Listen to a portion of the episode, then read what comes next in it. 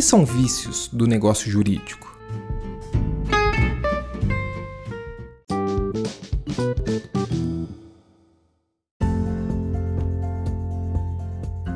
Os vícios do negócio jurídico são defeitos que recaem sobre a manifestação da vontade.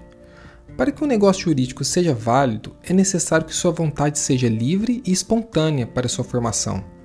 Esses vícios podem ser vícios de consentimento ou vícios sociais. Nos vícios de consentimento, temos o erro ou ignorância, o dolo, a coação, o estado de perigo e a lesão.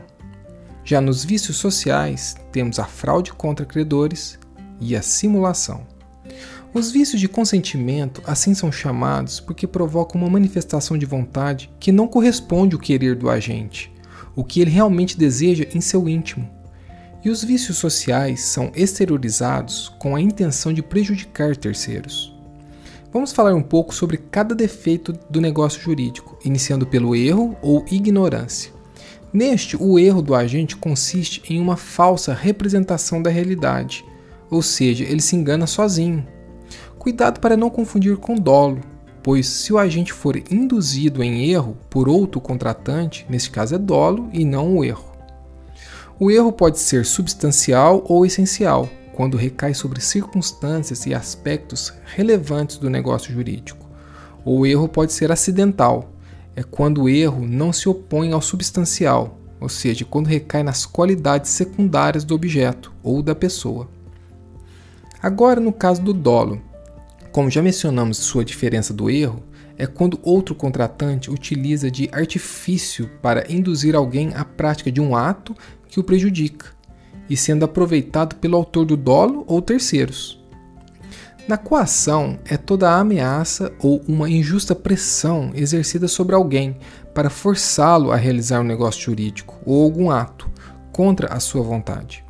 A coação pode ser física ou moral, chamada também de coação absoluta quando for física ou coação relativa quando for moral. Quanto ao estado de perigo, é quando existe uma situação de extrema necessidade que conduz uma pessoa a celebrar um negócio jurídico em que assume uma obrigação muito desproporcional e excessiva. Em relação à lesão, refere-se ao prejuízo resultante da enorme desproporção existente entre as prestações de um negócio jurídico quando celebrado. Neste caso, é determinado pela crucial necessidade ou inexperiência de uma das partes. Esses foram os vícios de consentimento. Agora vamos aos dois vícios sociais, o primeiro é a fraude contra credores.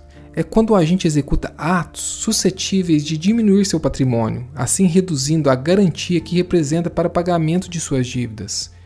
Sendo assim, praticado por devedor insolvente ou ainda ele reduzido à insolvência. E o último defeito jurídico é a simulação. Nele, o agente pratica o ato jurídico com a intenção de fraudar, atingindo um direito alheio com a intenção de acobertar. Um bom exemplo é a simulação de um contrato de compra e venda, quando na realidade se trata de uma doação.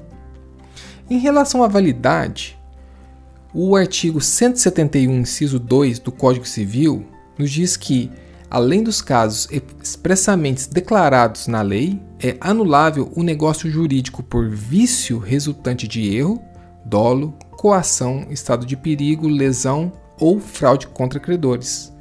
Em relação à simulação, temos o artigo 167 do Código Civil, que diz que é nulo o negócio jurídico simulado, mas subsistirá o que se dissimulou, se válido for na substância e na forma.